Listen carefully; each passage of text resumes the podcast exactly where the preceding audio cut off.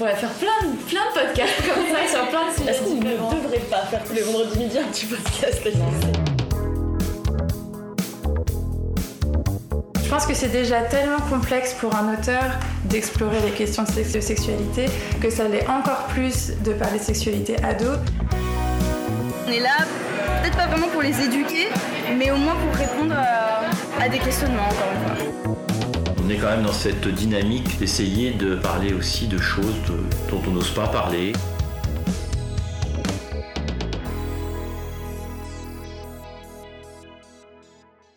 Bonjour, moi c'est Maeva et bienvenue dans le cinquième épisode des Vilains Petits Canards. Cet épisode est consacré à la santé mentale et la littérature jeunesse. Et il va donc répondre à la question comment aborder le sujet de la santé mentale chez les jeunes? Pour y répondre, j'ai eu la chance d'interviewer deux personnes de qualité, Rachel Gosselin et Nicolas Trost. Le deuxième intervenant, Nicolas Trost, est le responsable salon des éditions 400 coups. Rachel Gosselin travaille à la bibliothèque Louise Michel, dans le 20e arrondissement de Paris. C'est une bibliothécaire engagée et spécialisée dans la littérature jeunesse. Comment vous, vous définiriez le terme santé mentale? Et surtout quel rapport vous avez justement avec la santé mentale en tant qu'individu ou même en tant que bibliothécaire? Alors, euh, la santé mentale, pour moi, c'est un, un, un terme qui est, euh, c'est un terme valise, quoi, qui peut euh, parler de, de beaucoup de choses. Euh, c'est, ça, ça, ça englobe, euh, ça peut en- en- englober un côté psychique, peut-être un côté euh, spirituel. euh, voilà, ça, ça intègre surtout la façon dont on se sent nous euh, envers nous-mêmes, comment on, on se construit nous-mêmes, et surtout comment on se sent auprès des autres et comment on vit, on vit en société et comment c'est perçu par les autres. Euh, après, je fais juste une petite précision. Moi, c'est pas du tout, euh, enfin, c'est pas. Là, je parle pas en tant que spécialiste. Je parle en ressenti. Je parle en tant qu'individu. Moi, j'ai beaucoup d'infirmiers, de, gens qui travaillent en psychiatrie, de, psychologues autour de moi. Donc, c'est quelque chose que j'aborde avec beaucoup d'intérêt, mais euh, sur lequel je reste un petit peu, euh, néophyte tout de même. Et euh, comment je l'aborde en tant qu'individu? Bah, Comme je viens de vous le décrire, c'est-à-dire à travers le prisme des autres et des gens qui travaillent auprès de personnes dites neuroatypiques. Euh, c'est-à-dire euh, ça peut aller de la pathologie, de l'état limite à euh, des pa- certaines particularités psychiques euh, qui font que c'est pas forcément qu'on est malade, c'est juste qu'on rentre pas non plus dans un moule imposé euh, par la société qui fait que bah, quand on est un petit peu à part, on, on est considéré comme euh, si ce n'est malade, un peu différent et un peu limité quoi. Donc euh, voilà, et en tant que bibliothécaire, ben nous on est dans une politique d'accueil euh, et de valorisation de tout type de public justement. Voilà, on veut, on veut donner la parole à des gens concernés qui se sentent soit spécialistes sur le sujet, soit concernés par ces problématiques-là. C'est pour ça qu'on a fait venir pas mal de gens autour de sujets euh, tels que euh, ce qu'on peut définir comme la folie, euh, que ça soit dans le sens romantique, dans le sens populaire ou dans le sens psychiatrique du terme. Voilà, on a fait aussi venir Joseph Chovanec et Myriam Sarbach dans le cadre de questionnements autour de l'autisme et de ce que ça peut vouloir dire par les gens qui sont dits concernés et par les autres et par la perception qu'ont les autres des autistes, enfin les gens des autistes en général. Donc voilà, c'est un sujet euh, sur lequel on, sur lequel on est attaché au même titre que d'autres sujets de société euh, qui nous importent et euh, qu'on cherche à valoriser en tant que en tant que professionnel. C'est un engagement qu'on porte avec avec beaucoup de ferveur dans l'équipe de Louise Michel en tout cas et dans lequel moi je me retrouve particulièrement, oui. Oui, effectivement, parce que c'est vrai que quand on va sur votre site ou même dans la bibliothèque, on se rend vraiment compte que vous, vous voulez justement euh, faire réaliser aux enfants que justement il existe des stéréotypes, des choses, et justement qu'il faut les déconstruire, et ce sur euh, sur plusieurs sujets. Et donc c'est très, c'est donc vous êtes vraiment une bibliothèque complètement engagée. Ouais, c'est, c'est, ça pose question, ça pose pas mal de questions à la fois sur les évolutions du métier de bibliothécaire et sur, euh, et sur la place, la posture du professionnel.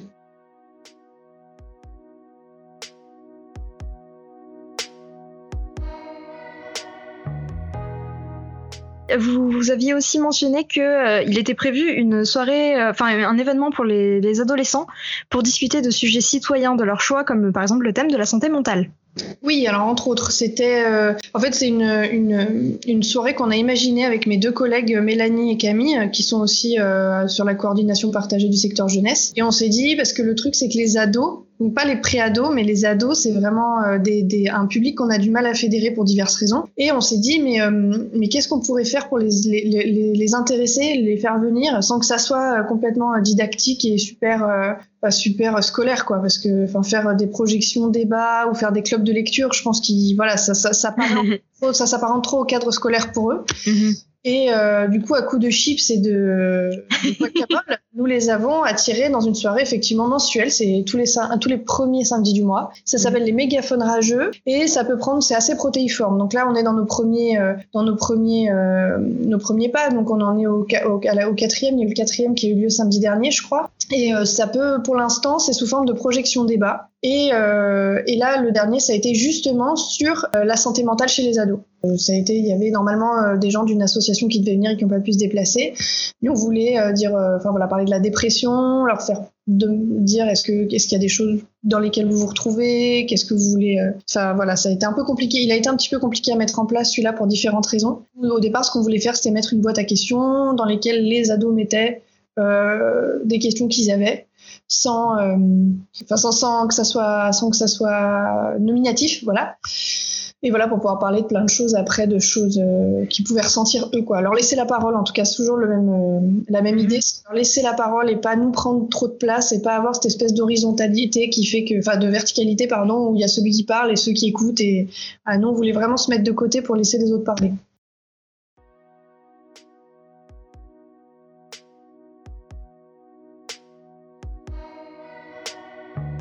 Le deuxième intervenant, Nicolas Trost, est le responsable salon des éditions 400 coups, maison d'édition québécoise spécialisée dans les albums jeunesse. Avec Aïda, nous l'avons interviewé au Salon du livre et de la presse jeunesse à Montreuil en 2019.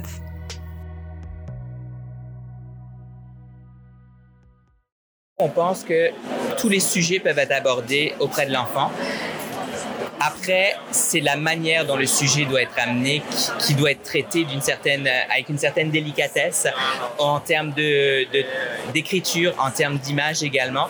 Mais on trouve vraiment important de ne euh, pas avoir peur de ces, de ces thèmes-là. Puis effectivement, Nalénas, avec le vide, c'est un livre magnifique dans les illustrations, dans la thématique. On va parler aussi bien à l'enfant pour savoir qui il est réellement, comment se trouver sa passion, parler d'angoisse, puis également parler de dépression pour l'adulte. Donc c'est un livre qui va être, ce qui est intéressant, c'est qu'il y a une, lecture qui va être différente plus on vieillit aussi et qui va parler aussi bien à l'adulte qui va lire qu'à l'enfant. Puis c'est ça qu'on trouve intéressant quand le livre euh, est capable d'avoir une durée dans, dans le temps aussi.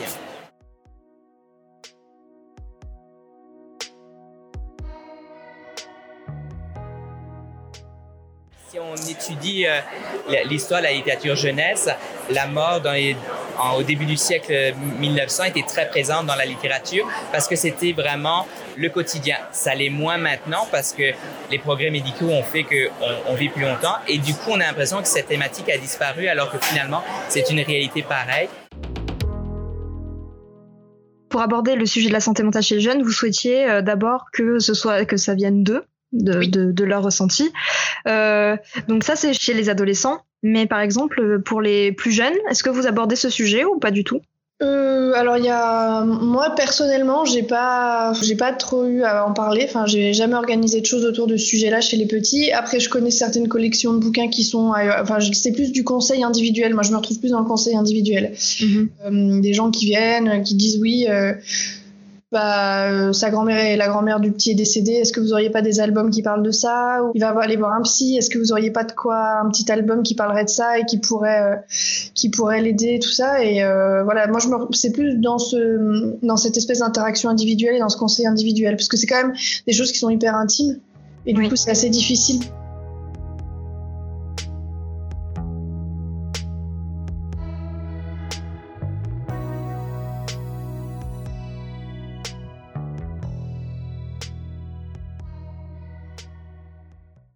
peut-être euh, nous parler de la collection du Carré Blanc qui, euh, je cite, Quand le cercle noir devient-il carré blanc? Lorsqu'il nuance son point de vue. Par des textes dérangeants et des illustrations fortes, cette collection veut sensibiliser les enfants à ce qui constitue l'humanité. En fait, euh, la collection carré blanc, euh, on est vraiment très fiers de cette collection-là. Elle existe quasiment depuis le début de la, maison d'édition, qui va fêter l'année prochaine ses 25 ans. Et le propos de cette collection, c'est de faire des ouvrages qui vont aborder des thématiques difficiles, euh, particulières par le propos, par la forme, par les illustrations. Mais c'est vraiment des ouvrages qu'on ne va pas forcément donner à l'enfant en disant Hey, j'ai un beau livre pour toi, amuse-toi, lis-le dans ton coin. Mais plutôt qui vont susciter des dialogues, qui vont être là pour générer un échange avec l'enfant. Euh, c'est des ouvrages qui sont souvent utilisés en classe pour aborder certains thèmes. On va avoir des ouvrages qui vont parler de la Seconde Guerre mondiale, de la Première Guerre mondiale, de la guerre en général aussi, euh, du suicide. On a un très bel ouvrage, euh, Ma maman du photomaton, qui est vraiment sur le suicide de la mère, mais jamais mentionné, toujours en filigrane, on comprend. On va en avoir un l'année prochaine sur la violence conjugale. Donc, on essaye d'avoir des, thématiques qui sont pas up la vie, mais qui approchent vraiment de la réalité. Parce que pour nous, c'est important de rendre accessible ces réalités-là aux enfants pour justement générer des, euh, des, échanges, en fait. Et on s'aperçoit que souvent, en fait, nos, albums, on a un album, euh, voyons, La peine de Sophie Fourir, qui est sur le décès d'une du, mère suite à une maladie. Mais l'autrice nous racontait que quand elle a raconté cette histoire-là dans une classe, il y a une petite fille qui venait de perdre sa mère et les autres élèves ne savaient pas comment réagir, comment parler de ça.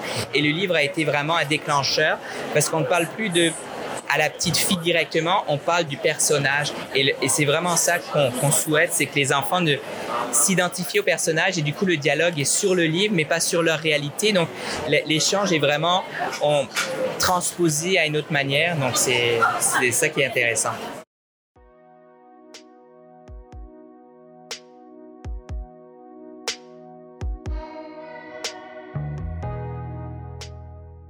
Euh, et du coup, par exemple, si euh, je, vous demandais justement de euh, me conseiller peut-être, je sais pas, trois albums jeunesse, vous vous disiez justement que vous pouviez peut-être conseiller plus du coup à une seule personne. Est-ce que vous en avez peut-être quelques-uns à, citer? Déjà, il y a deux, il y a une collection que j'aime beaucoup, c'est les petites questions les mmh. petits docs et les petites questions, c'est des petits formats, euh, des petits formats qui sont euh, qui se dévorent. Et c'est mmh. sur plein de questions. Euh, bah, c'est sur comment aborder des questions un peu existentielles aux petits. Donc il y a un peu tout. Il y a la mort, il y a l'hôpital, euh, il y a plein de choses. Donc ça c'est c'est c'est top. ça c'est vraiment pour les ouais à partir de, enfin je dirais oui 5-6 ans. Sinon, il y a des albums plus sur des sujets spécifiques, mais qui sont un peu durs. Moi, il y en a un qui me vient là comme ça, mais il est terrible. Enfin, il est, il est très beau, mais il s'appelle La Croûte. C'est un petit garçon qui se gratte une croûte et en fait on, on, se rend compte au fur et à mesure de l'album qui est très bien écrit qu'il a perdu sa maman. Euh, donc c'est assez, enfin euh, c'est assez triste. Euh, et sinon vous avez aussi pour les plus grands une série de livres euh, qui s'appelle Les Inséparables. Euh, c'est des petites BD et euh, c'est hyper, euh, c'est hyper chouette, c'est hyper bien fichu. En général, il y a euh, Bidule, je sais plus comment il s'appelle, Bidule et, et, et, triste, Bidule et, se sent pas bien, machin est addict au jeu, machin les parents de Bidule divorce. Enfin voilà, il y a toujours des petits, des petites choses comme ça.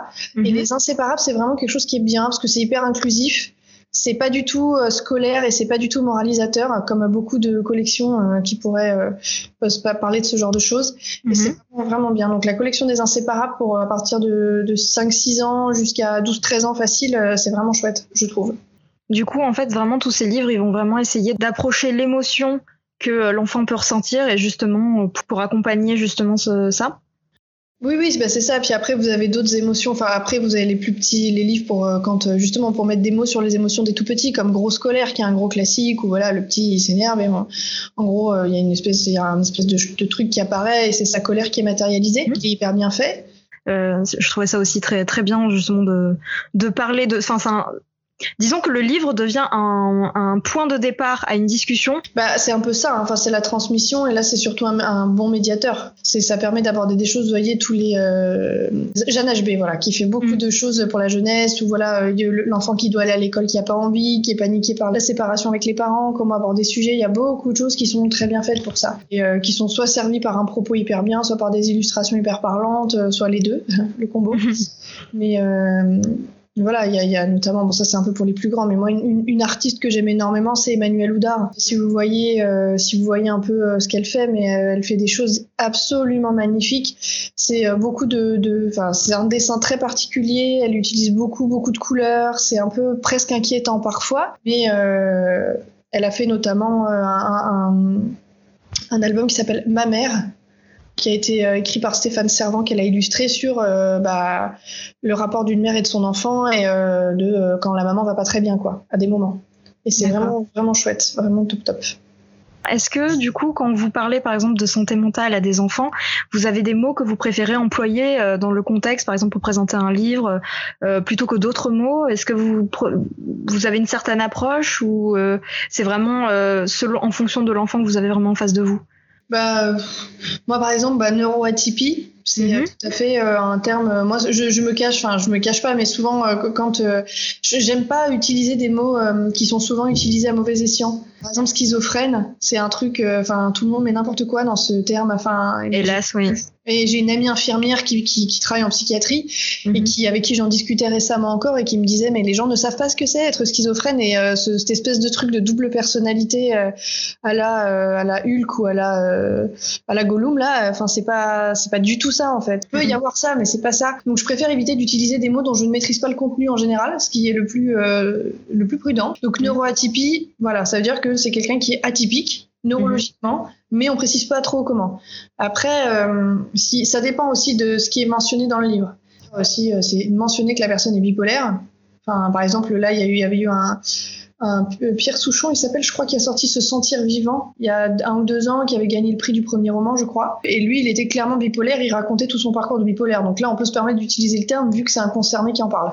Ça dépend de qui a la parole, ça dépend euh, si, enfin, souvent les gens aussi interprètent des choses et euh, et voilà, euh, moi je préfère euh, dire, euh, par exemple, on voit dans ce livre que ce personnage a des troubles obsessionnels compulsifs parce que c'est écrit et là je dis pas qu'il est bipolaire ou qu'il est malade, je dis juste qu'il a des mm. troubles obsessionnels compulsifs parce qu'il a des troubles obsessionnels compulsifs et que c'est mentionné dans le livre.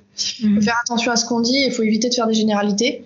Et voilà, un mot d'ordre à retenir, c'est ne pas utiliser de mots dont on ne peut pas, dont on ne maîtrise pas le contenu.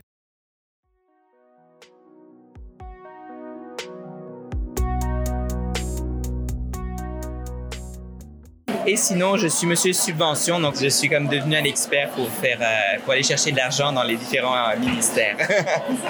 Ce qui est nécessaire aujourd'hui hein, dans le milieu de l'édition, hélas.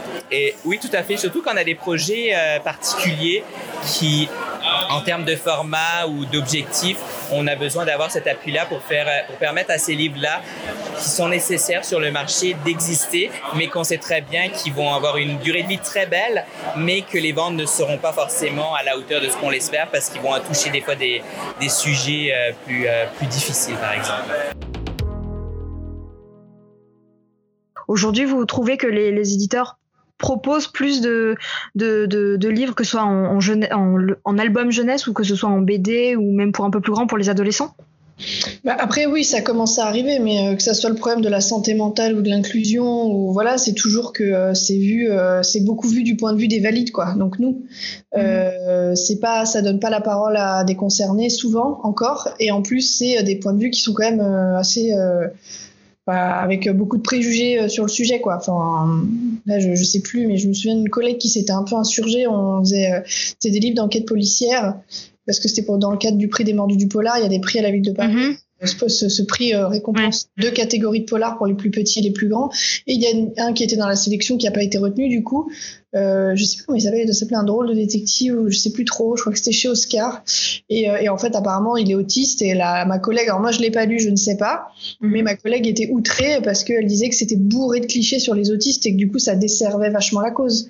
Mhm. Donc le problème c'est que oui, ça commence à émerger, mais pour que ça soit inclusif, faut pas que euh, ça soit le sujet ou que ça soit stigmatisant. C'est mm. comme un roman qui va parler de l'homosexualité euh, de quelqu'un et qui va le dire, ah, mais qui va parler que de son coming out et de comment ça s'est mal passé, quoi. Surtout mm. quand c'est écrit par quelqu'un qui est pas concerné. Oui. Donc, il euh, faut juste que ça soit le sujet, euh, le sujet du livre, enfin, qui est euh, quelqu'un qui soit autiste ou quelqu'un qui soit bipolaire et que ça soit pas grave et que ça soit normal et qu'il y en ait plus qui apparaissent dans les romans et que ça soit pas le sujet de l'histoire. Il y a encore beaucoup, beaucoup de travail en France là-dessus, hein, mais c'est pour tout, c'est pas que pour la santé mentale, c'est pour tout le reste aussi. Donc, ça, ça arrive. Il y a des éditeurs qui prennent le pli, mais c'est lent. Donc il faut être patient, il faut surtout faire un travail de veille pour valoriser tout ce qui sort auprès des professionnels. Donc voilà, c'est ça votre appel d'une bibliothécaire de Paris, c'est euh, faites des livres plus inclusifs. Ah oui, bah ça, oui, oui, toujours faites, faites, euh, faites, faites, euh, allez-y, donnez tout, donnez tout. Et du coup, oui, une dernière question, est-ce que vous avez des conseils pour les bibliothécaires peut-être qui nous écoutent et qui se posent la question de leur rôle et de la manière à aborder, à échanger, sur, par exemple, sur la santé mentale? Bah déjà se renseigner, euh, auprès des structures et des associations, c'est le premier truc à faire en fait. Hein. Quand on s'intéresse à un sujet et qu'on n'en maîtrise pas le contenu, faut se renseigner. Euh, si vous avez, euh, enfin déjà s'interroger sur sa, moi pour moi c'est toujours un peu bizarre de se dire euh, s'interroger sur sa posture parce que à un moment donné on fait face à tout type de public et on, on est aussi vecteur de tout ce qui est sociétal. Donc aussi c'est un peu notre rôle de représenter des choses et de faire voir des choses à des gens, tout simplement. Mm. Et, et ben voilà si si le, le, le, sujet de la santé mentale vous intéresse, si le sujet de l'inclusion vous intéresse, et ben renseignez-vous auprès des associations, contactez des intervenants, posez des questions. Euh, demandez, euh, enfin interviewez-les, allez les voir, accueillez-les autour d'un café dans la bibliothèque, demandez, pensez à des animations, voyez ce que les autres font, inspirez-vous, testez, ne vous bridez pas et, euh, et, vous pouvez faire des boulettes et c'est pas grave et vous pouvez faire des trucs et, et que ça marche pas, vous pouvez organiser une animation autour d'un thème et qu'il y ait personne ou qu'il y ait des collègues qui soient pas d'accord avec vous. Vous pouvez organiser des choses et avoir utilisé un terme un petit peu offensant sans l'avoir fait exprès. Vous, vous allez en faire un des boulettes et vous allez faire des trucs qui vont pas fonctionner, mais c'est pas grave donc euh, c'est pas grave du tout. Euh, laissez juste, euh, laissez-les prendre la place qu'ils méritent dans nos établissements et dans la, voilà, dans, dans la société en général. C'est un peu, un peu bateau et un petit peu, un petit peu niais ce que je dis, mais bon, c'est un peu notre rôle aussi en tant qu'établissement public. Voilà. C'est pas du tout niais. Je pense qu'au contraire, c'est très important, vous savez, de rappeler qu'on a le droit de se tromper, surtout dans des périodes aussi troublé. voilà, c'est le moment. Et puis, euh, parce que nous, on est, un peu, on est un peu des transitions, on est un peu des médiateurs, mais du coup, on est spécialiste en rien, mais on sait chercher et on a la possibilité de donner la parole aux gens. C'est ça notre pouvoir. Du coup, c'est un truc, euh, au-delà d'une possibilité, c'est nécessaire et c'est un engagement inhérent à notre métier, je pense.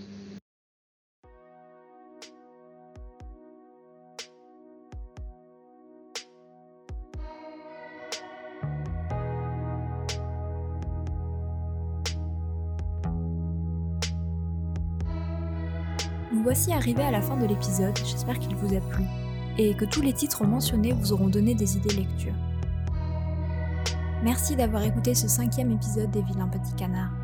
Et comme toujours, n'hésitez pas à nous suivre sur les réseaux sociaux, Facebook et Instagram at podcast.lvpc et sur Twitter at podcast-lvpc.